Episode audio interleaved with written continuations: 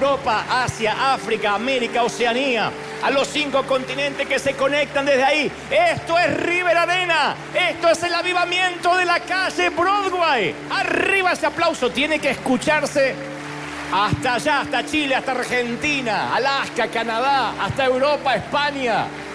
Bendito eres. ¿Cómo están? ¿De verdad bien?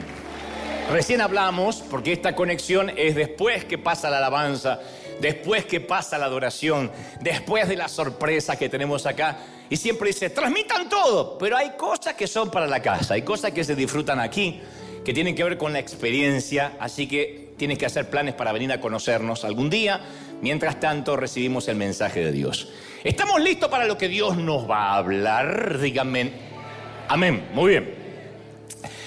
Yo creo que te he contado una infinidad de veces que tuve la providencia de Dios de servir a Dios, de servirlo, desde que tenía unos 19 años, mal, con muchos errores, por supuesto, porque cuando uno es bastante mocoso e inmaduro, mete la pata. Pero comencé a predicar por providencia divina a esa edad, como digo siempre, con muchos errores teológicos, todavía los tengo, pero ahí los tenía más. Más de una vez, insisto, puse a Moisés dentro del arca, le prendí una zarza a Noé, un burro lo tragó a Jonás, se me mezclaron los animales, los profetas, pero empecé. Y nunca más me detuve hasta la fecha. Y yo realmente me sentía un consentido de Dios en aquel entonces. Sentía que el favor de Dios estaba sobre mi vida, que estaba sobre todo lo que yo tocaba. Tenía la sensación de que nada ni nadie podía detenerme. Me sentía de un modo invencible, me sentía eh, talentoso, eh, diáfano, eh, multifacético. Me sentía que podía hacer cualquier cosa y que Dios siempre me iba a bendecir. Para cuando tenía unos 23 años, me había acostumbrado mucho a escuchar a la gente decirme cuánto Dios me usaba y empecé a prestarle atención a esos elogios y a esos halagos. Vengo de una estima muy dañada, de un hogar que no apuntaló para sanar mi sentimiento, mi estima, y entonces los primeros halagos que llegan con el ministerio reconozco que me hacían bien. Peor aún, comencé a esperarlos, comencé a ansiarlos. Entonces la gente se me acercaba y me decía, ¡ay, qué talentoso! Pero puede hacer de todo, qué, ecléctico, qué multifacético. ¡Ay, tan carismático! Decían las señoras de 60 años. ¡Qué carismático! ¡Ay, podría ser mi nieto! Y, yo con toda mi sabiduría de mis 22 años, de mis 23 años, empecé a creerles. Y empecé a pensar, por fin soy alguien. Tengo éxito, me va bien. Cuando ya tenía 24 años, moría porque me invitaran a predicar a congresos importantes. Eh, aparecieron muchos, a esos, esos congresos que aparecían muchos famosos en el flyer, en el afiche. Y, y mi meta en ese entonces era llenar la agenda de invitaciones porque sentía que así yo estaba agradando a Dios, que tenía un calendario lleno. Quería, quería fabricar oportunidades y todo aquello que fabricamos con esfuerzo humano sabemos que no lleva la garantía de Dios. Yo conté esto en alguna ocasión. Pero Dios usó todo aquello, todo eso, para trabajar en mí, para crucificar mis motivaciones equívocas, mi inseguridad. Era un tiempo que necesitaba, porque yo me estaba como haciendo o agarrándome de todos los halagos, de todas las cosas bonitas que me decía. Dicho esto, sé que alguna vez también te conté esta historia a continuación, pero voy a refrescarla a modo de introducción. Como sentía que la gente me decía cosas y yo era jovencito, yo recuerdo estar en un congreso enorme en Santiago de Chile, a los cuales a todos los chilenos les mando un saludo enorme. Cuando te invitan a un congreso de esos enormes con muchos oradores, tus motivaciones son puestas a prueba, porque en el juego de las comparaciones, mientras mejor le vaya al orador anterior, peor se ve uno. Y mientras peor le vaya a ellos, mejor se ve uno, en desmérito del resto. Ustedes dicen, pero eso ocurre entre cristianos. No, pero ahí sí ocurrió. Porque un orador va detrás del otro. Y te guste o no, el público, cuando tenemos una jornada con varios oradores durante la mañana y luego por la tarde, el público suele comparar, solemos comparar. Y decir cosas como, me gustó el predicador anterior, estaba muy ungido, muy lleno de Dios. A ver, a ver, ¿qué tal el que sigue? Entonces el que sigue tiene la presión de que el anterior hizo levitar a las suegras, sanó enfermos, y uno dice, ¿qué hago? Las vuelvo a bajar a la suegra de vuelta, ¿qué hago? Y cada predicador que tomaba el micrófono de algún modo superaba las expectativas del orador anterior. En aquel entonces yo era bastante inmaduro, eh, demasiado inseguro, no quería que a los demás les fuera demasiado bien, que Dios lo bendijera, pero no para decir, qué bruto, cómo los bendice, que los bendijera nomás. Porque me dejaba mal parado. No quería estar a la sombra de nadie. Y menos sumado al aditamento, que era el más joven, de todos los predicadores. Y además yo me estaba, insisto, alimentando con los elogios de la gente. Entonces llegó mi turno, en ese entonces se llamaba el Teatro, no, tenía otro nombre, o quizás se llamaba el Teatro Monumental de Chile, sabrán los queridos chilenos de dónde hablo, ¿no? Hice lo mío, sentí que la gente quedó feliz, prediqué, transmití lo que en ese momento creía que Dios había puesto en mi corazón, pero luego de mi conferencia, Pasó el siguiente predicador y literalmente me destrozó en público durante la siguiente hora. Él dijo cosas como, no entiendo que en estos congresos serios, y miró a los anfitriones y le dijo, invitan a estos argentinitos sin experiencia. Hasta lo de sin experiencia me lo aguanté, lo de argentinitos me dolió.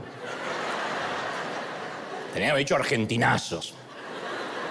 Luego agregó estos muchachos, literalmente, ¿eh? no estoy exagerando ni un ápice. Estos muchachos, como el que acabamos de escuchar, se creen los grandes ungidos, pero déjenme decirles que en unos pocos años van a ser como la nada. Porque son una moda, porque estos muchachitos son fuegos de artificio que llenan estadio a bases de emociones baratas, etcétera, etcétera. Eso fue lo más suave que dijo esa mañana en Chile, literalmente. Yo nunca había visto tanto antagonismo en alguien. Nunca había visto tanta tirria, tanta. En alguien, en alguien que no me conocía, tanto enojo. No quiero decir odio, pero tanto enojo al menos, ¿no? Fue tan duro, tan explícito, que el anfitrión, el querido Fernando Chaparro, que a lo mejor si está mirando o su familia debe recordar el incidente, aunque pasaron muchos años, Fernando Chaparro estaba al lado mío, me puso la mano sobre mi rodilla y me dice, con su tono chileno, no te preocupes antes que esto va a forjar tu carácter. te preocupes antes que esto va a forjar tu carácter. En esos momentos uno no, no quiere esos consejos, pero te lo agradezco porque era lo que Dios estaba haciendo. En ese momento decía, ¿cómo? ¿Cómo? Si es una vergüenza, es una humillación pública. Pero él me dijo, Dios va a forjar tu carácter mediante esto. Y luego, con el transcurrir de los años, para no dejar la historia inconclusa, ese mismo predicador que masculló todo tipo de epítetos y adjetivos contra mí en público, terminó invitándome a su país, a su propia iglesia. Y por supuesto que fui. El argentinito fue. Y el argentinito y el caballero fuimos a cenar juntos. bueno, a este caballero no lo voy a mencionar por razones obvias, pero sí, sí fuimos a cenar, ¿no? Pero aquel día me hizo acordar aquella historia donde una vez un estudiante del seminario subió a predicar con mucha confianza, muy petulante, y bajó humillado porque le fue mal.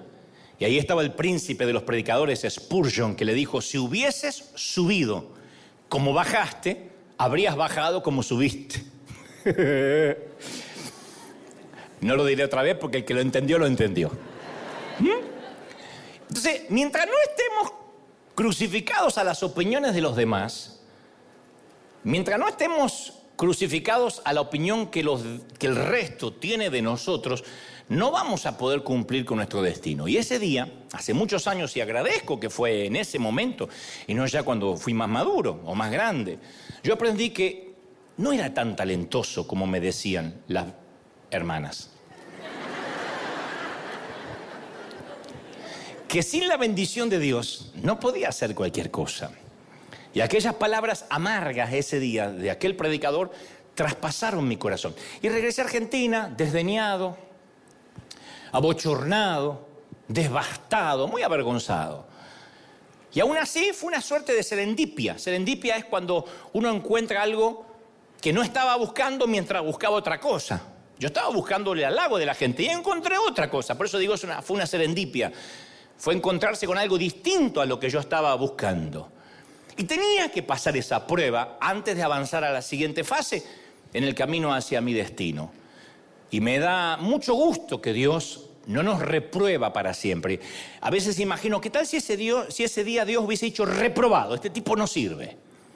Porque en cuanto lo humillaron en público, se desbastó y ya no quería seguir predicando. Yo tendría cero y tendría un reprobado, una F en todas las páginas de mi vida. Pero cada vez que nosotros fallamos, Dios no nos reprueba, sino pone rehacer, rehacer. Yo tenía una maestra que decía rehacer de vuelta, rehaga, vaya de vuelta, vaya de vuelta, y nos ponía en rojo rehaga. El Señor nos permite volver a tomar la prueba hasta que la pasamos. En la vida con el Señor es así. ¿Por qué? Bueno, porque solamente cuando pasamos bien la prueba, es que podemos entrar al destino con Él, el que Él preparó, los sueños que Él planificó para nosotros. Entonces, rehacer, rehacer, rehacer. Él tiene una paciencia. Dios usó aquel predicador para enseñarme que Él no podía confiar en mí, que no me iba a dar Dios más responsabilidad si mi vida estaba fundada en la opinión de la gente, para bien o para mal. No me puede elevar un elogio y destruir una crítica porque Dios no me puede dar entonces mayor responsabilidad. Si Dios algún día iba a confiarme más, debía forjar un carácter fuerte, por lo menos en lo que respecta a la mirada ajena. Y Él conoce los sueños, conoce las visiones que nos da y sabe el carácter que se necesita para cumplir la obra que, que nos da.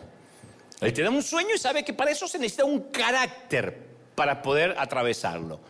Entonces puede que tengamos grandes sueños en nuestros corazones, insisto, que Dios mismo eh, colocó allí, pero sin el carácter forjado, sin el carácter labrado por el Espíritu Santo, no vamos a llegar muy lejos. Y yo no era el primer joven que se encontraba aparentemente desviado de un sueño de Dios y con un carácter endeble. No, yo voy a las escrituras y hace miles de años un joven llamado José también recibe un sueño, una, una epifanía. Tiene un encuentro con Dios que le cambia la vida.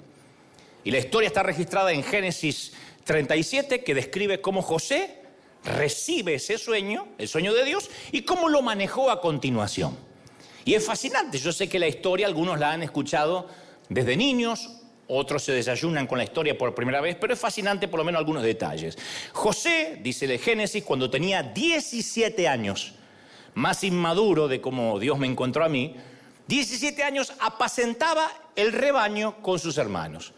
Entonces dice la palabra que José trajo, es la primera vez que aparece José y los hermanos en la Biblia, José trajo a su padre malos informes sobre sus hermanos. O sea que era el cahuete también, chupa media del padre, como dicen en algunos países.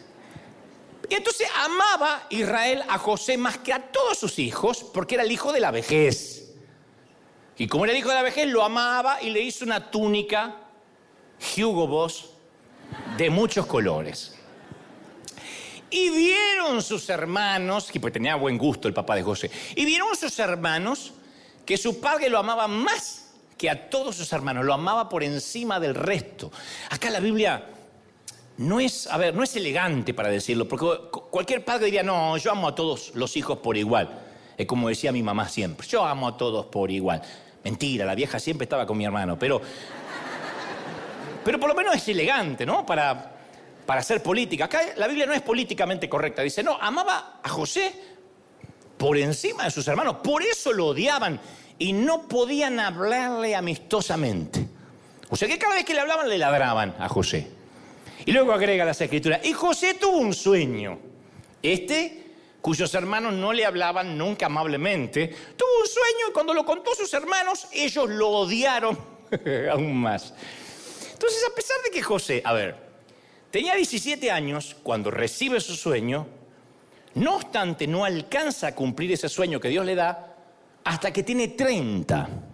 Desde los 17 hasta los 30 pasaron 13 largos años en que José recién empezaría a dar los primeros pasos del sueño que Dios le dio hacia su destino.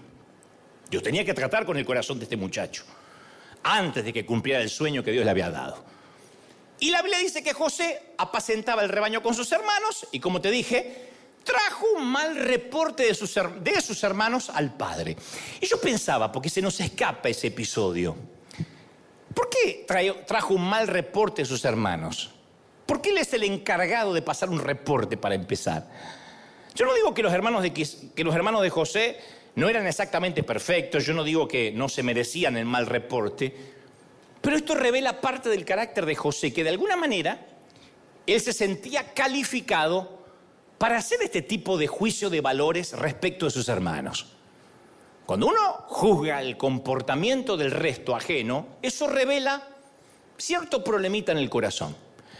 Cuando uno continuamente está mirando cómo se comporta el otro y lleva y trae, es porque hay algo en el corazón. Y Dios tenía en mente, se me ocurre a mí, un gran destino para José. Y Dios sabía que esa actitud tenía que irse si José iba a tener éxito. Porque la Biblia, yo digo siempre, tiene cierta economía espiritual. No hay nada acá que Dios lo pone por las dudas o para rellenar o para agregar un par de páginas. Todo tiene cierta economía, se llama economía creativa. Nuestro cuerpo tiene cierta economía creativa, no te da un riñón por las dudas. Si el corazón este se te arruina y se te tapan las arterias, empieza a usar el que tienes de repuesto. No hay nada de repuesto en nuestro cuerpo. Todo tiene una economía creativa que debemos cuidar. No tenemos nada que sobre. Y en las escrituras tampoco nada sobra. Y si lo primero que aparece acerca de José es que él trajo un mal reporte de sus hermanos, es porque Dios quiere que lo sepamos.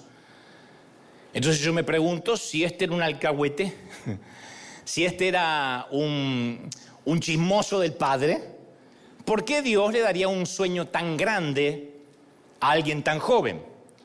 ¿Por qué Dios no esperó a que fuera un poco mayor? ¿O un poco más sabio? ¿O un poco más maduro, quizá? Y a mí se me ocurre que Dios lo moldeó a Josué por años para que él estuviera con el carácter necesario para alcanzar ese sueño. Porque nunca hay que olvidarse de la promesa de Filipenses 1.6. El que comenzó en vosotros la buena obra, la perfeccionará hasta el día de Cristo Jesús. Él no te deja. Alguien tiene que aplaudir más que eso si dice, sí, Él está tratando conmigo. Aleluya. Él no te deja. No nos deja hasta que no haya terminado. Ahora, a veces parece que estamos atrapados entre un sueño que Dios nos da y el destino. Entonces ahí es cuando uno dice, ¿por qué estoy atrapado? ¿Por qué si tengo un sueño? ¿Por qué siento que Dios me inspiró, me equipó, me da tanto deseo de hacer cosas y todavía no las estoy haciendo. Parece que uno queda atrapado en el tiempo, en un bucle de tiempo. Pero no es que estamos atrapados, sino que Dios está trabajando en nuestro corazón y nuestro carácter. Y vamos a seguir pasando determinadas pruebas de manera crónica y repetitiva, solo que en niveles diferentes de la vida. Es similar a las matemáticas en la escuela. Las matemáticas uno las rinde en tercer grado, hace la prueba y dice, bueno, ya nunca más voy a estudiar matemáticas. No, en cuarto grado vuelve matemáticas. En quinto grado regresa matemáticas y cada vez más difíciles, con esas cuentas y esos problemas que nunca yo pensé que me iban a servir para algo y de hecho nunca me sirvieron para nada. Nunca entendí en qué me sumaría en la vida, se van a revolcar mis maestras en la tumba, pero ¿de qué serviría en la vida aprender un problema de regla de tres compuesta? Pero bueno, tenía que estudiar. Y yo decía, ya terminé matemáticas, y en sexto grado volví a matemáticas. ¿Por qué? Porque en diferentes niveles uno va aprendiendo otros conocimientos. Entonces la buena noticia es que cada vez que pasamos una prueba con Dios, recibimos un nuevo nivel de responsabilidad, un nuevo desafío en cuanto a lo que Dios nos confía. ¿Me están siguiendo, sí o no? A medida que vamos pasando. Pero con cada nuevo nivel de responsabilidad enfrentamos un nuevo nivel de prueba en el área del orgullo, en el área del carácter. Por eso hay un pequeño consejo que aprendemos de la vida de José. Cuando recibes un sueño de Dios, lo primero que tienes que hacer, no hagas como José o como este servidor, cierra la boca, no lo cuentes.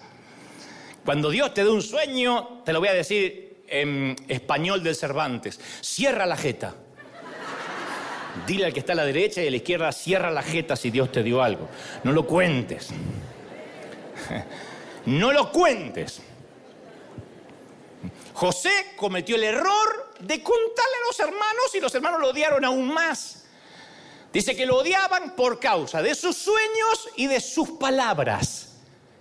De sus sueños y de sus palabras. O sea, no eran solamente los sueños de José lo que alteraba, lo que ofendía a los hermanos, sino la manera en que hablaba de esos sueños.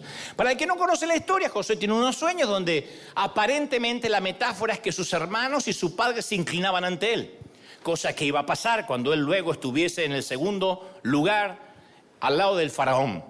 Pero él lo cuenta y, lo habla con, era, era, bocón porque tenía algo de sangre hispana, José, lo cuenta y dice, no sabes lo que Dios me va a dar.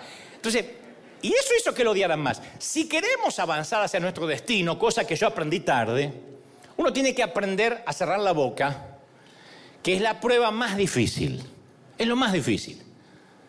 El problema parece que está centrado en la boca, pero en realidad empieza en el corazón. Porque Jesús dijo en Mateo 12, eh, 34, porque de la abundancia del corazón habla qué? La boca. Y en Mateo 15, 18 dice, pero lo que sale de la boca proviene del corazón. Y eso es lo que contamina al hombre. De modo que si tenemos problemas con lo que sale de nuestra boca, necesitamos echar un vistazo dentro de nuestro corazón, no es solo la boca. Porque si el orgullo está en nuestro corazón, tarde o temprano va a encontrar la manera de salir por la boca y se va a notar, porque somos seres comunicacionales.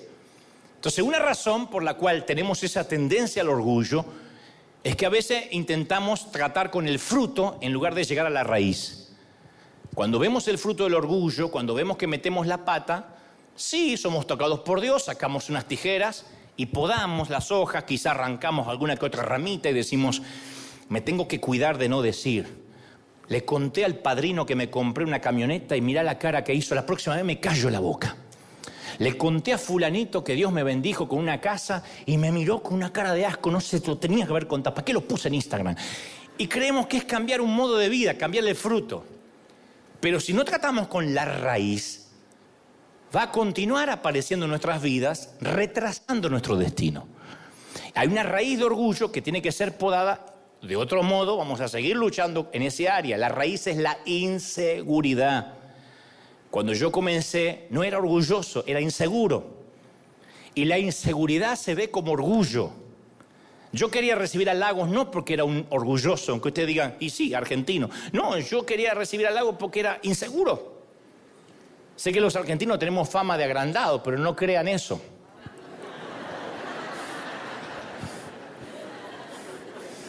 Había una tumba en Argentina que decía, aquí yace un argentino y un hombre humilde. Y un mexicano dijo, mirá, entierran dos tipos a la vez en la misma tumba acá. Pues yo no era orgulloso, inseguro.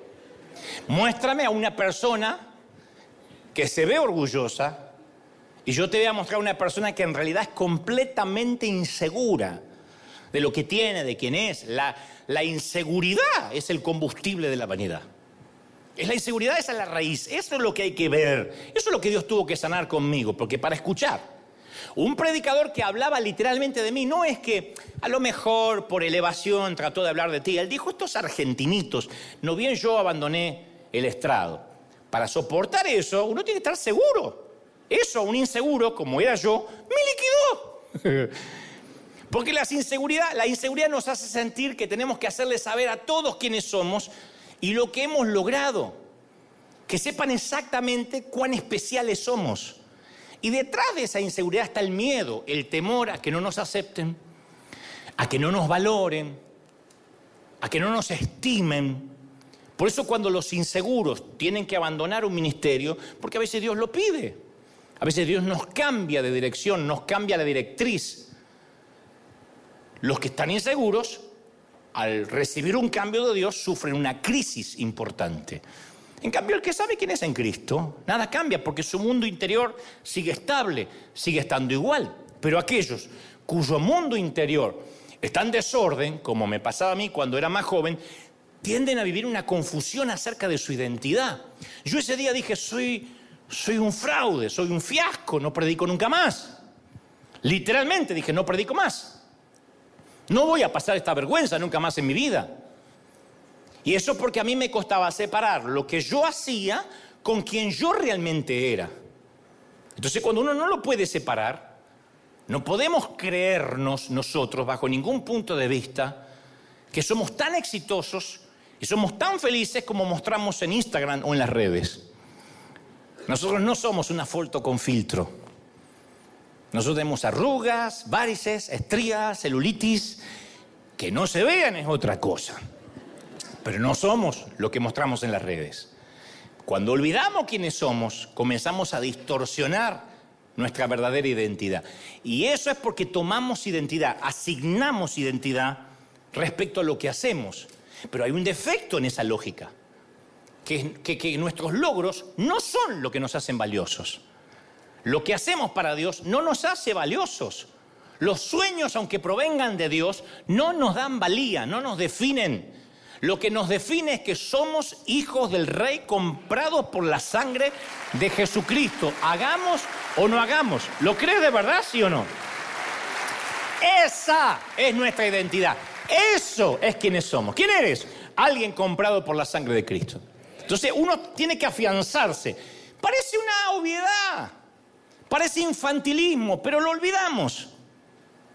Es lo que nos llena apenas llegamos al camino de Cristo y después nos deja de llenar. No nos alcanza haber sido salvos. Pero uno tiene que afianzar, fundamentar su identidad en eso. ¿Me están siguiendo, sí o no? No sé si notaste esto, pero nunca el presidente de la Unión Americana, de los Estados Unidos, tiene que decirle a la gente que él es el presidente. Ya sabe la gente. Yo no me imagino al presidente diciendo, hey, hey, hey, hey, soy el presidente, el comandante en jefe de las Fuerzas Armadas, el líder del mundo libre, el hombre más importante del país más poderoso del mundo. No anda diciendo eso. Jesús tampoco tuvo que decirlo. Nunca dijo, este soy yo necesariamente. Cuando Satanás tienta a Jesús en el desierto, lo primero que hace Satanás es tratar de poner duda respecto a su identidad. Mateo 4.3 dice, si eres el Hijo de Dios, demuestra que eres el Hijo de Dios, demuéstralo. Y tienta a Jesús para que hiciera algún pequeño milagro. Si eres el Hijo de Dios, pasó lo mismo en la sinagoga. Si eres el Mesías, repite lo que oímos que hiciste en las bodas de Caná. Pero Jesús le responde al enemigo, escrito está, escrito está, escrito está. No le dijo, claro que soy el Hijo de Dios. ¿Qué te pasa, flaco? ¿Sabe quién soy yo? Agua, aceite líquido. Te voy a decir un par de cositas de quién soy yo. No le dijo eso. En lugar de eso nos dio un hermoso ejemplo de seguridad. Él se afianzó en la sencilla verdad de las palabras de su padre. Y todo lo que espera de nosotros cuando somos tentados por la inseguridad es volver a lo que nuestro Padre ha dicho de nosotros y apoyarnos en esa verdad. ¿Qué dice Dios que eres? ¿Quién dice Dios que soy? Jesús no tenía nada que probar acerca de sí mismo. Por eso hay dos armas poderosas, dos armas que yo aprendí con dolor y te las voy a regalar por la misma ofrenda. Las dos armas. Mira, saber quiénes somos y saber quiénes éramos. Eso nos es el remedio contra la inseguridad. Saber quiénes somos y saber quiénes fuimos. Primero hay que saber quién uno es. Es fácil estar seguro porque nuestro Padre dice que nos ama y me importa un cuerno si los demás lo saben o no. A mí el Señor me ama. ¿Cuánto te ama, princesa, el Señor? ¿Te importa un cuerno que ni tu marido lo sepa? ¿Cuánto te ama el Señor? ¿Cuánto te ama, príncipe, el Señor? Eso te afianza, ¿sí o no? Esa es la muerte del 50% de la inseguridad. El otro 50% es recordar quiénes éramos antes de que Él nos adoptara. Porque no nacimos en el palacio. A ver, nadie nació en Buckingham acá. Vinimos al mundo como mendigos, siempre plebeyos de una aldea perdida. Pero el rey nos vio por la ventana de su castillo, se enamoró de nosotros se vistió como un indigente, se metió en la aldea para ganar nuestros corazones. Y cuando ganó nuestro corazón, nos llevó adoptados al castillo como hijos de Dios para siempre. Entonces esto me lleva a la conclusión de que sin Él tampoco somos nada. ¿Está claro? Sin Él no somos nada. Jesús lo dejó claro en Juan 15:5. Separados de mí, nada podéis hacer. Nada. Está bien, te diré quién eres, pero recuerda que sin mí tampoco eres. Y eso termina de quitar la inseguridad. Dos verdades que me dan una sensación de seguridad increíble. Yo digo, yo sé quién soy en el Señor, pero cuando me empiezo a sentir el tapón del océano, o la última Coca-Cola del desierto, Dios me dice, recordá flaco, ¿quién eras? Porque yo soy el que te di la nueva identidad. Entonces es maravilloso, porque a partir de que uno sabe de dónde viene y hacia dónde va y quién es mientras tanto, uno puede llegar a un lugar lleno de extraños y no sentir la necesidad de demostrar quién es. Uno se siente más importante que cualquier actor, que cualquier ganador del Nobel, del Pulitzer, porque era mendigo, Dios me hizo príncipe, sé quién soy y eso hace que yo camine pechito de paloma por la vida como caminaba Maradona, así, seguro, seguro de mí, sabiendo de dónde Dios me sacó. Entonces, no tenemos que buscar el sueño, sino al dador del sueño que nos da la identidad. Y cuando uno tiene identidad se sana, la inseguridad se va. Porque cuando uno se enamora del sueño, te diré lo que pasa. Yo me había enamorado del sueño y cuando uno se enamora del sueño, uno va a pasar una larga temporada, long, long time. Me siento maldonado metiendo palabritas en inglés. Vamos a pasar una larga temporada en el pozo. Oigan, vamos a pasar una larga temporada en el pozo, cuando uno se en la cisterna, cuando uno se enamora de, de los sueños. Porque Génesis 37, 17 dice, cuando ellos lo vieron de lejos, los hermanos, el padre manda a José y dice, anda a ver tus hermanos que están haciendo, tráeme un reporte. Y este dice, sí, va a traer. Cuando ven de lejos, tramaron contra él para matarlo. Y se dijeron unos a otros, ahí viene el soñador. Así que vamos a matarlo, vamos a arrojarlo a uno de los pozos y diremos, una fiera lo devoró. Después interviene otro hermano llamado Rubén y le dice, no, no lo matemos. Vamos a hacerle creer a papá que está muerto, pero no le, no le quitemos la vida, lo en el pozo. Y yo siempre he escuchado cómo se ha demonizado a los hermanos de José porque arrojaron al niño en un pozo. Pero dicen que es sinvergüenza, qué canallas. Y no desestimo lo que hicieron. Estoy consciente que le tenían envidia. La envidia es como la mujer que ronca. Más vale despertarla que sentirla.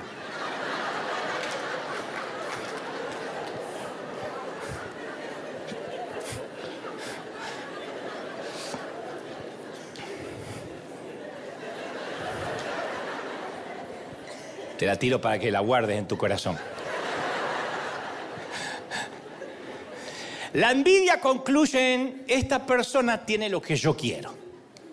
¿Ah? Yo quisiera tener su inteligencia, su apariencia, o su ministerio, o su pareja, o su clase, o su dinero. Como yo no puedo tenerlo, yo quisiera que él no lo tenga. Eso es la envidia. Es la bilis tóxica. Es el patógeno pernicioso, pestilente, pútrido que enferma el cuerpo de Cristo. Si nosotros en la iglesia no damos nada, van a poner en las redes, se llenan los bolsillos con el Evangelio. Si salimos a dar, hmm, que no sepa tu izquierda lo que da tu derecha.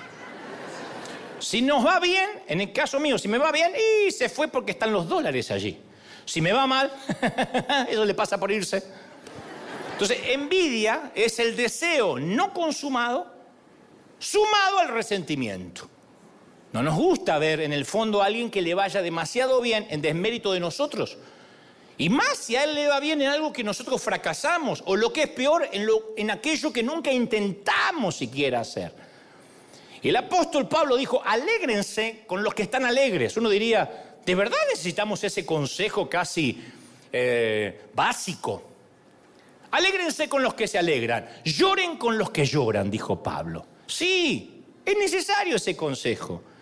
Porque la envidia hace llorar, me hace llorar cuando otros se regocijan.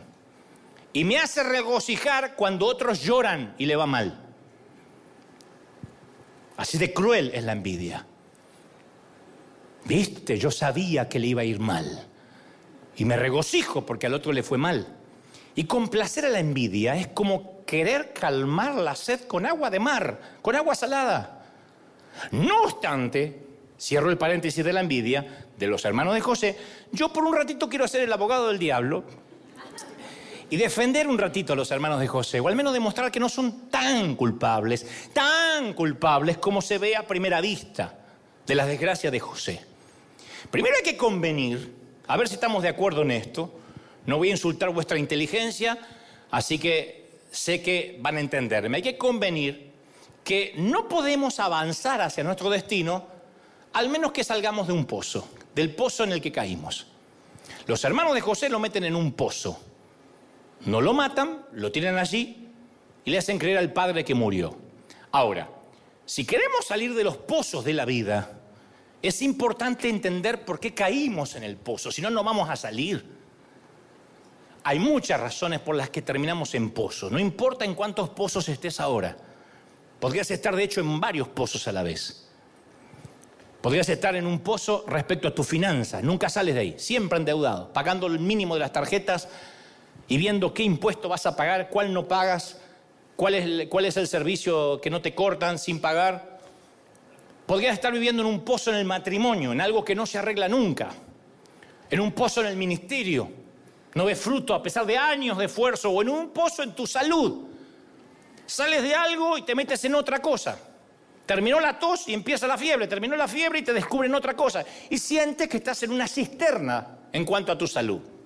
Entonces, señores, la pregunta no es si Dios puede librarnos o no del pozo, la pregunta es si comprendemos antes que nos libre por qué caímos en el pozo. Y ustedes dirán, ¿y por qué voy a caer? ¿Porque mis hermanos me tiraron? Y esa mentalidad de víctima que se adopta en la actualidad es culpar siempre a los demás de nuestros problemas.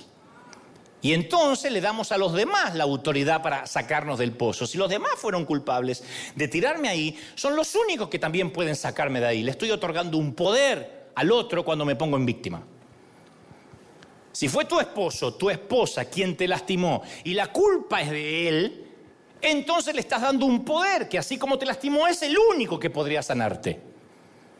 Es fácil culpar de nuestro problema o nuestro pozo a nuestros padres, a nuestros cónyuges, al pastor o hasta al gobierno. Mira, la mayoría tuvimos una infancia difícil.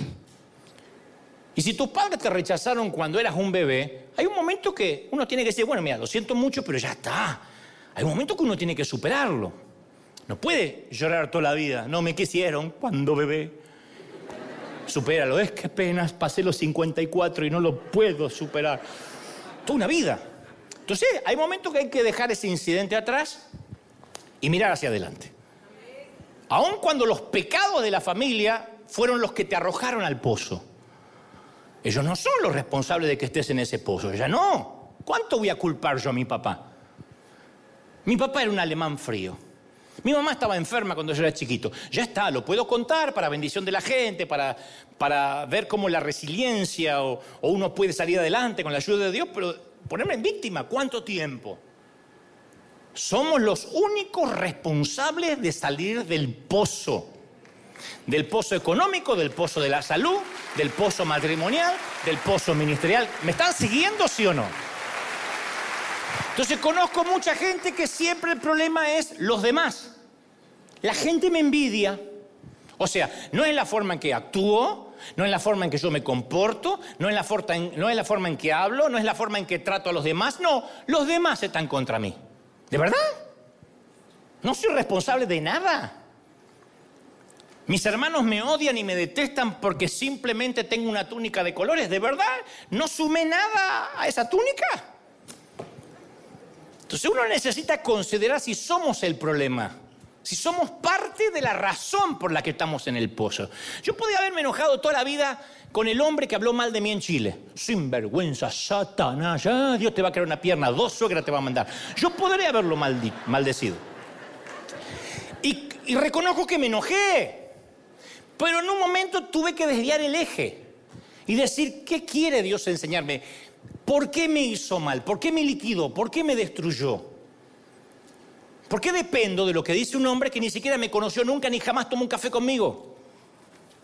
O sea, diré esto, nunca saldremos del pozo hasta que dejemos de culpar a nuestros hermanos por habernos arrojado al pozo. Jesús tenía la oportunidad perdón, José tenía la oportunidad perfecta para desarrollar una mentalidad de víctima. Porque él estaba tratando de obedecer a su papá cuando sus hermanos lo lanzaron a la cisterna. Y sabemos que sus hermanos lo envidiaban y lo odiaban. Correcto, así dice la Biblia. De manera que habría sido fácil que los hermanos de José cargaran con toda la culpa del incidente del pozo. Y habría sido muy fácil para José enfocarse solamente en los pecados de ellos y nunca echar un vistazo a su propio corazón. Pero José, vaya caramba, que también contribuyó al problema. No me digas que estás en un pozo financiero porque una vez te estafaron y ahí hizo un efecto dominó. En algo contribuiste al problema, en haber elegido mal al socio, por ejemplo. Ay, no sabe lo que es mi ex. ¿Te pusieron una pistola en la cabeza para que te casaras con tu ex cuando no era tu ex? ¿O te gustó? Porque si no, la culpa es del ex. Hace 50 años que el tipo no estaba contigo. Ay, pero él me, él me cambió la vida. Ya está. No es tan poderoso, no es Iron Man. Ya está. Entonces, siempre me pregunté, ¿por qué, por ejemplo, por qué estaban los hermanos de José trabajando en el campo mientras José se quedaba en casa? Continuamente dice las escrituras, los hermanos de José trabajaban en el campo y él estaba en casa. Ay, porque era un nene, 17 años, pelos en las patas tenía el tipo, 17 años. ¿Qué estaba jugando con los jueguitos? Te voy a contar otro secreto que aprendí de la peor manera. El padre de José le había dado una túnica de muchos colores, porque era el favorito, ¿no? Y nuestro padre a cada uno, todos, nadie diga que no, también nos dio, nos dotó con regalos, con ciertos talentos, con ciertos dones. Pero José empezó a hallar su identidad, que lo identificaba como el hijo favorito, en lugar de hallar su identidad en la relación que lo hacía el hijo favorito. Él, él asignó su identidad a la túnica. Como resultado terminó perdiendo el regalo. Génesis 37, 17 dice que sucedió que cuando José llegó a sus hermanos, lo despojaron de su túnica de colores que llevaba puesta, lo tomaron y lo echaron en el pozo. Lo primero que hicieron, le despojaron el regalo del Padre. Y nosotros también, cuidado, podemos quedar atrapados en los regalos de Dios, atrapados en los regalos del Padre. Podemos empezar a encontrar nuestra identidad o sentido en el valor de ese regalo en lugar de aquel que nos dio el regalo. Uno, yo encontré, siendo muy jovencito, mi valía en servir a Dios. Pero no me importaba tanto Dios, me importaba más servirlo. El amor, los elogios, los viajes que venían con eso. Yo me enamoré. ¿El regalo era genuino? Sí, el regalo era de Dios, yo no podía haber hecho nada sin él. Pero me enamoré tanto de la túnica de colores que ya no me importaba quién me la había regalado, era mi túnica. Y cuando uno hace eso, cuando uno se enamora más de servir que de ser, termina arriesgando de perder, con perder ese regalo. Ahora te voy a aclarar algo importante. El padre que le dio el regalo no fue el que se lo quitó. No te estoy diciendo que Dios te quitará un don. José perdió su túnica por medio de sus propias acciones. Él perdió, porque, lo perdió porque estaba orgulloso de lo que esa túnica representaba. Entonces, cuando Dios nos da regalos, Él tampoco nunca nos lo va a quitar. Nunca. La Biblia dice que los dones y el llamamiento de Dios son irrevocables. La Reina Valera antigua dice que son dones sin arrepentimiento. Romanos 11, 29. Lo que Dios te dio no te lo quitará nunca, nunca. Y si peco, no quitará tu don. Y si meto la pata, no quitará tu talento ni tu don. Es irrevocable. Dios no te da el don y te lo quita, te lo da y te lo quita. No. Sin embargo, nosotros mismos podemos perderlo sin que Él te lo quite. ¿Cuánta gente tiene un don de Dios? Tiene talento, pero no puede usarlo porque su corazón es incorrecto. Haga memoria. ¿Qué pasa si perdimos el don de Dios que Él nos dio por nuestras propias acciones? No que Él lo quitó, lo perdimos. ¿Lo vamos a recuperar? ¿Qué esperanza hay? Bueno, yo te animaría a ver el final de la historia de José. José terminó siendo el gobernador de Egipto, el segundo hombre más poderoso del mundo conocido. Y llegó a ser el, segundo hombre más rico del mundo. Así que probablemente tuvo después cientos de túnicas de colores. Dios lo restituyó Todo lo que perdió Dios se lo restituyó y, José recuperó algo mucho más importante que una túnica. José recuperó la relación con su padre. Durante años no tuvo comunicación con su papá, ni siquiera sabía si estaba vivo. Pero después que José aprendió a andar en humildad, Dios restauró su relación con el padre, no con la túnica. Ese es el propósito de la temporada en el pozo. Que volvamos a las bases y a entender por qué queríamos venir a la iglesia años atrás. ¿Se acuerdan cuando no era servir, cuando no era predicar, cuando no era un micrófono, cuando no era una oportunidad? ¿Se acuerdan cuando solo era agradecer lo que Él nos había dado? ¿Se acuerdan ese que las escrituras llaman primer amor? Una temporada en el pozo nos pone en un lugar que no podemos salir allí por nuestras propias fuerzas ni hacer nada por nosotros. Ese pozo mundial durante 2020 y 2021 se llamó y se sigue llamando pandemia. Dios metió a las iglesias en una pandemia, en un pozo donde ni los pastores pudimos hacer mucho. Algunos perdieron templos, otros perdieron edificios, campus completos, otros se deprimieron y otros literalmente consideraron el suicidio. Porque toda su identidad estaba en la túnica de colores, no el que se la había regalado. Y la pandemia nos pega un shock. ¿Podrás adorar en tu casa? ¿En el fregadero? Si no puedes ir a la iglesia por un año y meses. ¿Te mantendrás fiel? ¿Leerás las escrituras aun cuando el pastor no te pida que repitas nada? Y muchos no lo lograron. El pozo los metió en un sitio, los colocó en una situación donde no podían salir por sí mismos. Y eso es bueno porque al no poder salir por uno mismo tiene que pedir ayuda a Dios. Pero algunos no le piden ayuda a Dios y se dejan morir. Creen que al perder la túnica han perdido al Dios que se las dio. ¿Me están siguiendo, sí o no? Entonces quiero que sepas que no importa dónde estés ahora, aun si el pozo lo cavaste tú mismo, Dios es suficientemente grande para sacarte de ahí. No es difícil para Dios sacar a la gente de los pozos. Dios se deleita en sacar a sus hijos de los pozos. A eso se dedica. Pero no nos quitará de ahí, no nos sacará de la cisterna hasta tanto y en cuanto nos demos cuenta que es más importante el que nos dio la túnica que la túnica. Hasta tanto nos demos cuenta que la túnica no es una excusa para menospreciar a los que no la tienen. Saúl fue guerrero de Israel, dice la Biblia, tan alto que los demás apenas le llegaban al hombro. Era alto el tipo, ¿eh? Y dice que desde más arriba veía a los demás. Y yo una vez te dije, sí, es lindo, mirar desde arriba tiene su encanto, no me diga que no. Cuando viajas en avión y te toca viajar en business, no me digas que no tiene su encanto pasar por todos los que van a ir en el gallinero allá atrás. Y te sientas delante y pides rápido un jugo de naranja en un vaso de vidrio y lo muestras así porque el otro va a tener vaso de plástico y tienes un baño para ocho y atrás hay un baño para 300. Toma.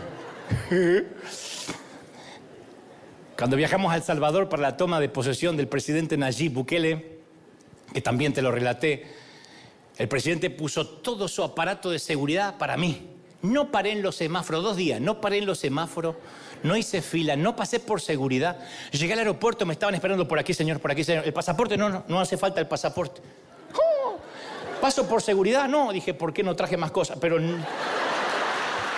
no tenía que abrir puertas. ¿De verdad? Iba a abrir la puerta y me la abrían la puerta. No cargué maletas. Me agarraron la maleta y desaparecieron. Ya están en su lugar. No entraron a vestirme porque soy pudoroso, si no me hubiesen vestido. Me pusieron custodia, motos, un ejército que me abría paso. Yo iba. Por un par de días fui el segundo a bordo del Salvador. Toma, por dos días. No sabés lo que era. ¡Ah! El único más importante que yo en El Salvador era el presidente electo. Porque yo iba a orar por el presidente, así que me pusieron todo el aparato, el aparato gubernamental para mí. Saludé al presidente saliente, le dije, vamos, vamos, así nos vamos apurando, rápido, rápido. Lleva muchos años, ¿eh? Vamos que tenemos con, con Najid que tomar tomar posesión. Bueno, y yo pensé, yo puedo acostumbrarme a esto. ¿Sabes lo que es? Que, el GPS te muestra, el GPS te muestra que hay 40 minutos de, de tránsito. Yo digo, pero son 40 minutos, no vamos a llegar. No, no, no, está toda la custodia allá afuera. Literalmente, cuatro minutos. Llegamos. Las motos iban haciendo pa, pa, pateando a la gente. Bueno, yo no me alegraba que las patearan, pero digo. Me sentía como en un boliche, así, tirando. Y, y después seguí ahí, seguí acá. Ni al carpool pude ir, porque venía solo.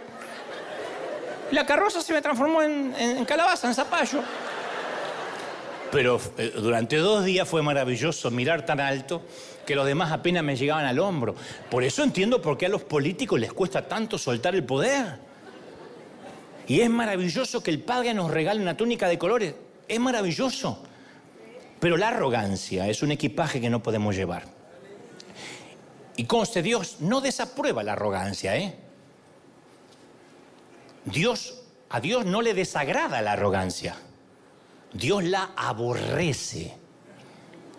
No es que la desaprueba, mm, no te la recomienda, la aborrece.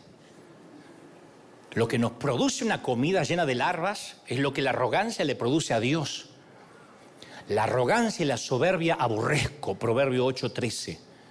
Abominaciones a Jehová todo altivo de corazón, Proverbio 16:5. No os hagáis nada por vanagloria, Filipenses 2:3. Cesen las palabras de los arrogantes de vuestra boca, Primera de Samuel 2:3. Dios resiste a los soberbios, Primera de Pedro 5:5. Antes de la caída, la altivez, la arrogancia de espíritu, Proverbios 16, 18. Jehová asolará la casa de los soberbios, Proverbios 14, 25. No hay un solo episodio en que Dios diga, yo la tolero, yo entiendo, es una debilidad. Dios la aborrece. ¿Sabe por qué? Porque no hicimos nada que justifique nuestra arrogancia. Nada que, que justifique nuestra inmodestia, nuestra petulancia. No hicimos nada. Somos el mosquito que va en la oreja del buey y dice, estamos arando.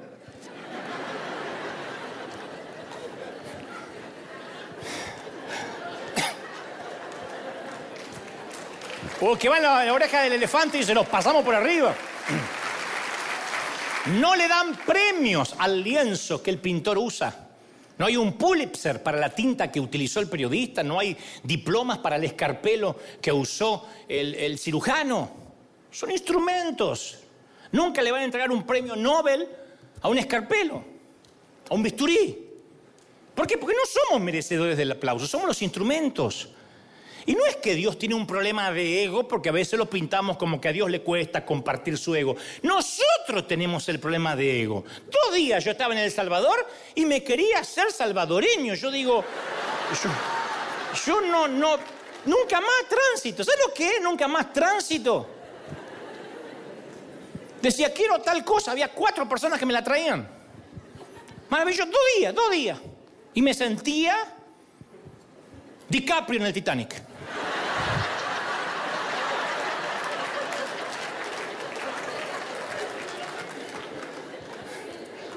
Él sabe que no podemos administrar la túnica de colores.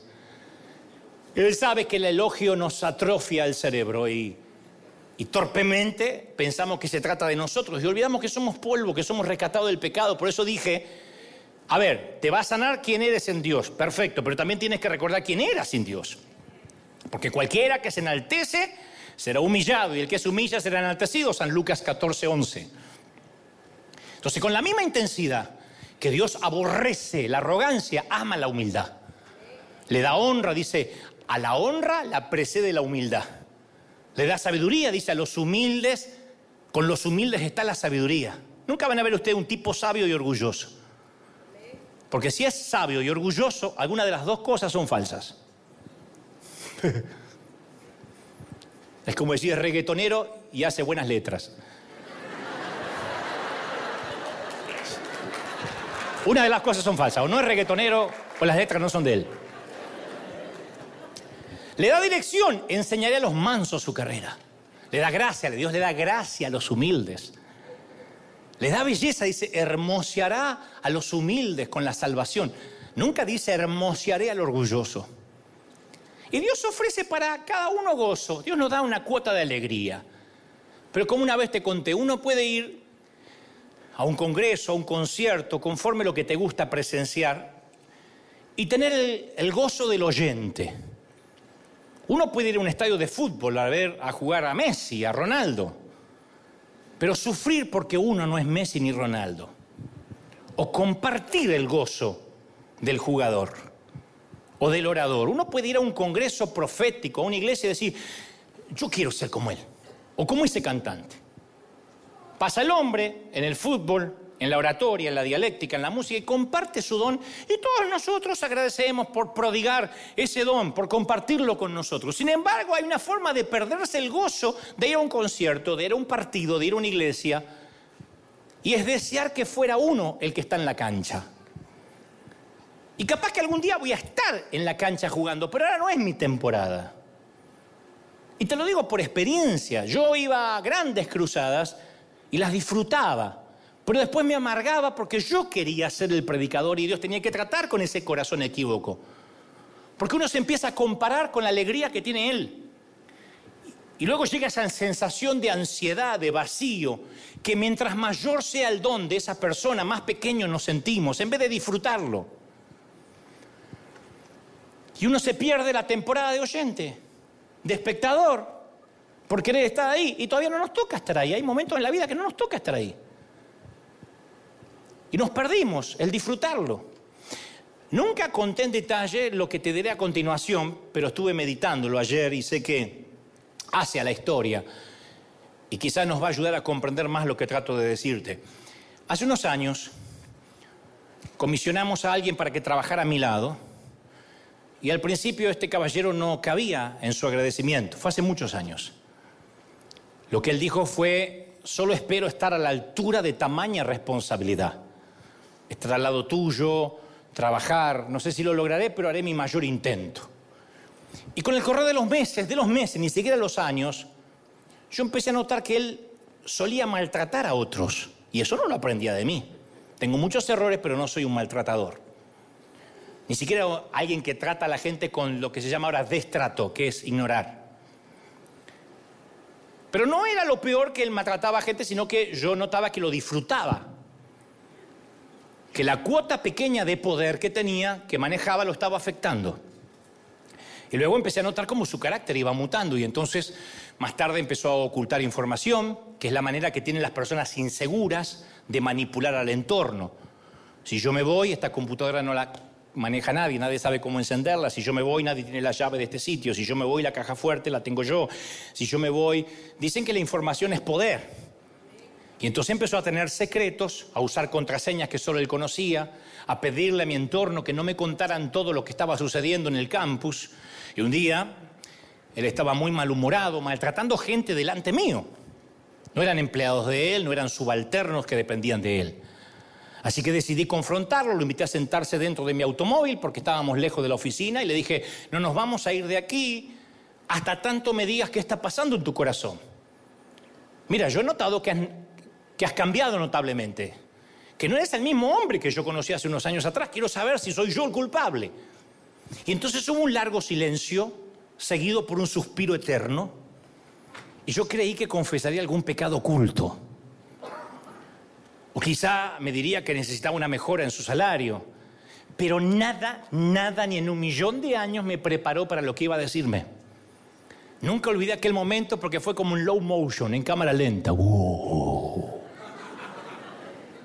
Me dijo, ¿quieres que realmente te abra mi corazón? Le dije, nada me gustaría más. Y te doy mi palabra que puedes decirme lo que sea. Y entonces lo escupió. Me dijo, no sabes lo duro que es para mí y para mi esposa trabajar en la iglesia y ver que el que aparece en la página web eres tú. No estaba listo para eso. Y Dios sabe que estaba completamente absorto, pasmado. Nunca, nunca nadie me había planteado algo así, de esa índole. le dije, pero vos sabés que te estoy pagando para que hagas tu trabajo, ¿no? ¿Estás consciente que además yo aquí soy el pastor? Perdón, perdón por ser tu pastor. Y él solo me repitió, mis parientes a veces me preguntan qué hago y no tengo nada para mostrarles. Tú no sabes lo duro que es que mi foto no aparezca en la web. Le digo, sí, aparecen varias fotos. No, no, no, no, no, en la página principal. Y ese día se rompió algo para siempre entre nosotros, porque ese mismo día supe que no descansaría hasta tener su propia foto, su propia página web, sus propias redes sociales. Me dijo, sueño con mi ministerio, yo tengo mi logo, tengo mi jingle y solo temo que si abro mi iglesia, tal vez toda tu gente se vaya conmigo y no quiero hacerte eso. Era surrealista. Más un chiste malo que surrealista. Le dije, mi gente no es mi gente. Si Dios quiere que se vayan contigo o con Matusalén, que se vayan, yo no morí por nadie. Yo no morí en la cruz por nadie, así que no es mi gente. No son mis hijos. Tenía un logo, un jingle y un corazón equivocado. Y la gran tragedia es que algunos prefieren ser la estrella de un equipo perdedor que el mediocampista de un equipo ganador. Cabeza de ratón en vez de cola de león. Increíble. Y se abren paso en su propio reino pigmeo liliputiense un sitio donde lo reconozcan, donde le den eso, le digan, wow, qué túnica de colores que tienes. Lo honren, le agarran el maletín, le cuelguen el saco, le lleven el abrigo. Dios nos libre de ese estrechamiento neurótico de los soberbios. Por cierto, vanidad aparece 75 veces en la Biblia. Su uso mayoritario es Eclesiastés 28 veces, Salmos 10 veces, Isaías y Jeremías lo empatan 8 veces más. Y en los salmos vanidad se usa como adjetivo de pasajera, mortal, perecedera, débil. Por eso me viene a la mente la escena de la película de Al Pacino que interpreta a John Milton o el mismísimo Lucifer, que luego de cuando aparece, parece que su víctima logra escapar de sus tentaciones, Al Pacino interpretando genialmente a Lucifer mira a cámara, sonríe y dice, ah, vanidad definitivamente mi pecado favorito. Y creo que ese es el pecado favorito de Satanás. Y que sí o sí, a través de una túnica de colores, de un halago, de una honra, logra penetrar. Por eso yo quiero que hoy demos gracias por las temporadas de, no de túnicas, las temporadas de pozos. Porque yo pienso que, a ver, en alguna parte de ese pozo, José tuvo que haber cambiado. En algún lugar de ese pozo, José debió haber clamado a Dios con verdadera humildad, porque después de haber experimentado el pozo, José era un hombre cambiado. Algo le sucedió a José en ese pozo. En algún lugar de ese pozo, José debe haberse hecho responsable de sus propias faltas. En alguna parte de ese pozo, José debe haber tratado de salir y cuando vio que no podía, clamó con humildad. En algún lugar del pozo, José debe haber dicho, necesito que me perdones soy un petulante. Obra en mi corazón.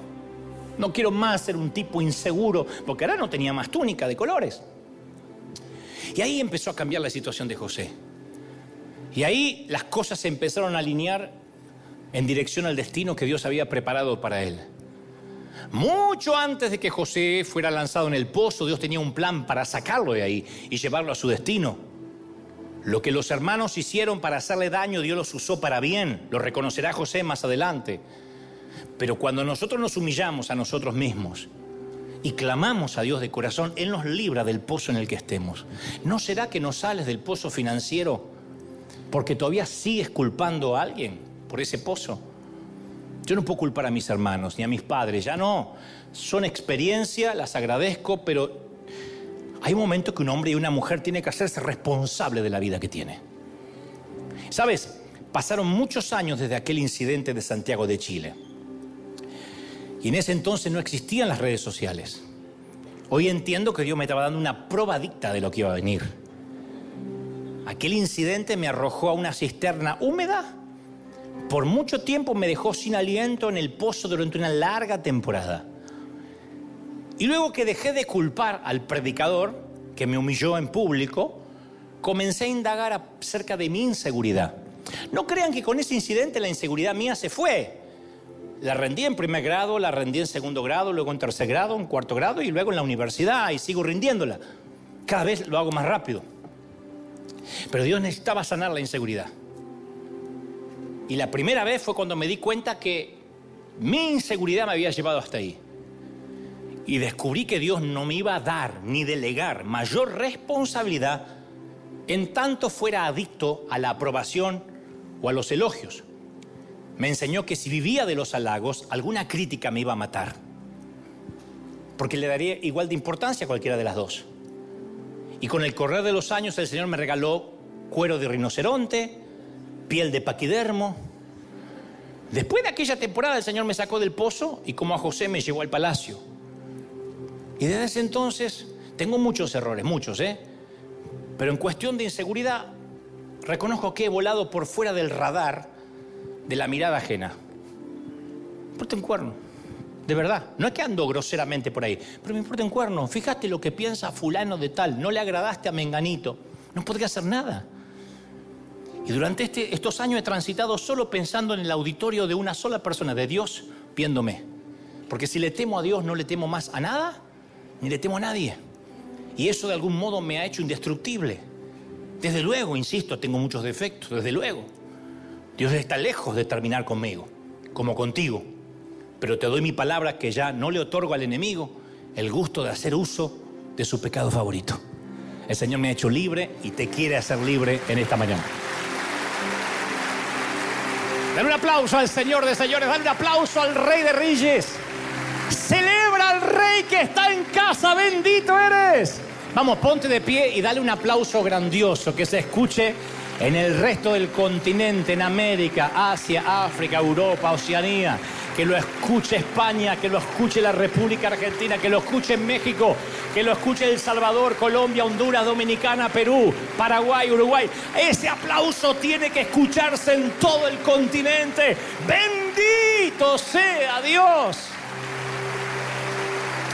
Di conmigo, junto con miles del otro lado, di conmigo, Señor Jesús fuerte, te recibo en mi corazón, perdona mis pecados, entra en mi vida, sana mi inseguridad. Ahora, anota mi nombre en el libro de la vida. Vamos, levanta las manos, quiero orar por ti. Termina enero. ¿Y qué tal si Dios te regala ahora el saber la razón por la que has estado en ese pozo y al ver la razón también te regala el salir y continuar hacia tu destino. No va a ser fácil lo que te queda, José.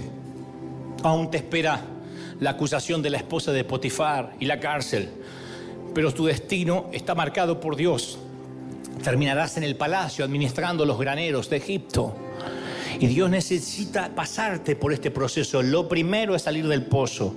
Y debes entender por qué caíste ahí. Dile, Señor, dame entendimiento, perdóname. Toma este tiempo para pedir perdón. Señor, perdóname. La inseguridad no es algo que se va de la noche a la mañana, ahí está, latente, pendiente, pero es algo con lo que tendrás que luchar siempre. Y te vas a tener que luchar el resto de tu vida le Señor, perdóname por haber metido en esta deuda, por haber comprado lo que no debí, por haber empezado una relación equívoca. Perdóname por haber errado el camino, por haber equivocado el rumbo, por haber corrido, me haberme corrido del eje. Dile, Señor, perdóname, yo quiero orar por ti ahora. Se termina el mes de enero y quiero que el Señor te regale un febrero con la seguridad que vas a empezar de nuevo, vas a salir de ese pozo, te saco de ahí, dice el Señor pero no te saco hasta que no digas ayúdame. No fueron tus hermanos, no fue el error de otros, no fue el matrimonio fallido, ni el ministerio, ni aquel pastor el que te tiró en el pozo. Fueron tus acciones. Y tú estás acá hoy sin túnica, diciendo no tengo nada, nada que te agrade. Y Dios dice, tú me agradas, no la túnica, tú me agradas. Yo puedo chasquear los dedos y darte millones de túnicas. Eres tú el que me agradas. Vamos, enamórate del Dios de las túnicas. Enamórate no del sueño, sino del Dios de los sueños.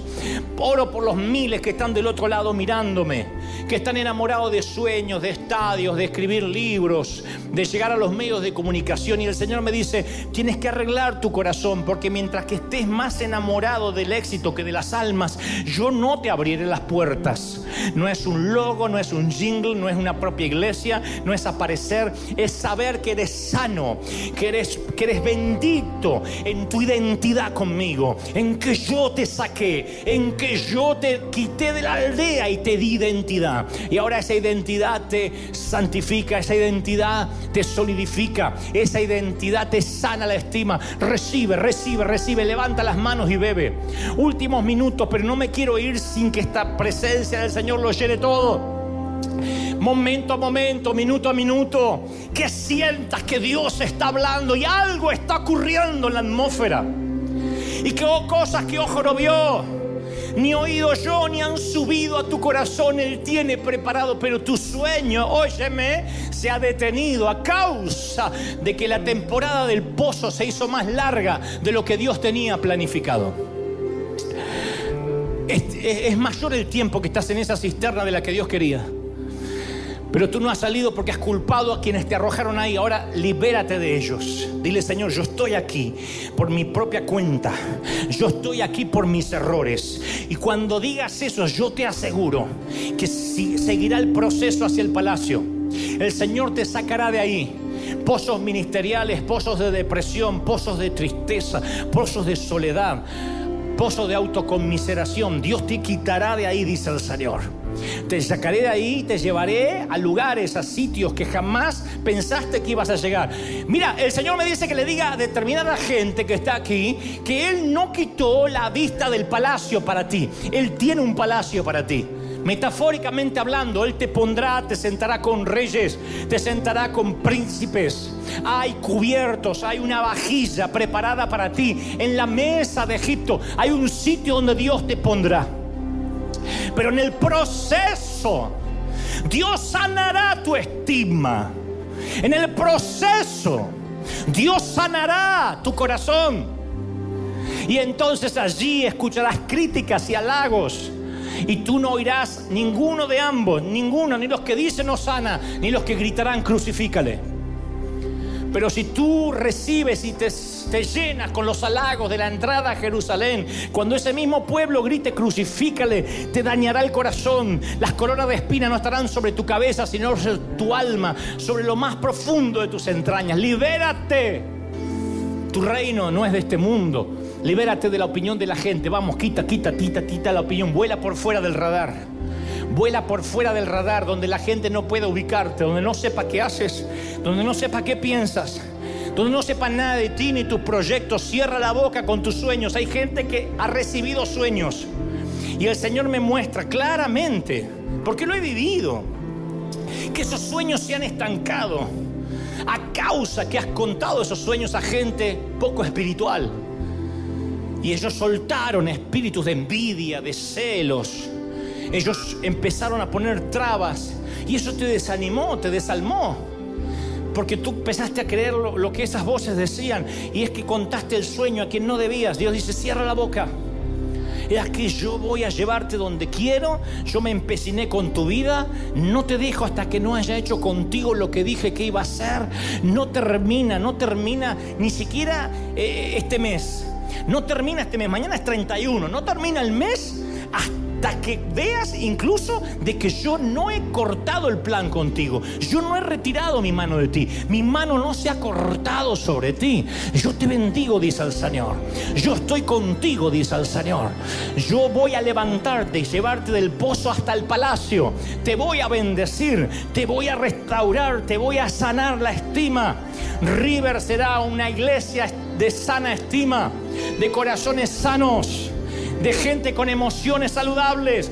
Yo te bendigo, River, recíbelo. En el cuerpo, en el alma, en la mente y en el espíritu. Amén, amén y amén. Gloria a Jesús. Dale un aplauso al Señor si lo crees. Y al resto del mundo firme como talón de oso. Nos vemos. ¿Cómo te ama el Señor? Nos vemos el domingo que viene. Chao.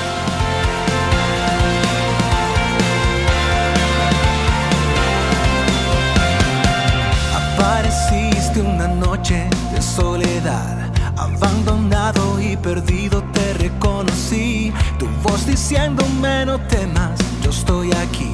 El Padre me envió por ti y me curaste las heridas, me sanaste mi Jesús.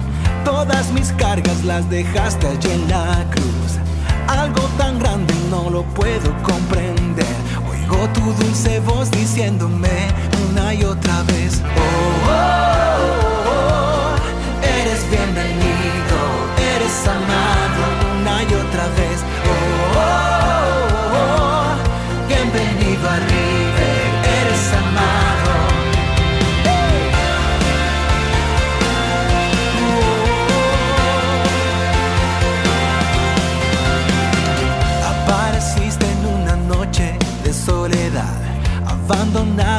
Perdido te reconocí. Tu voz diciéndome no temas, estoy aquí. El Padre me envió por ti. Y me curaste las heridas, me sanaste mi Jesús. Todas mis cargas las dejaste allí en la cruz. Algo tan grande no lo puedo comprender. Oigo tu dulce voz diciéndome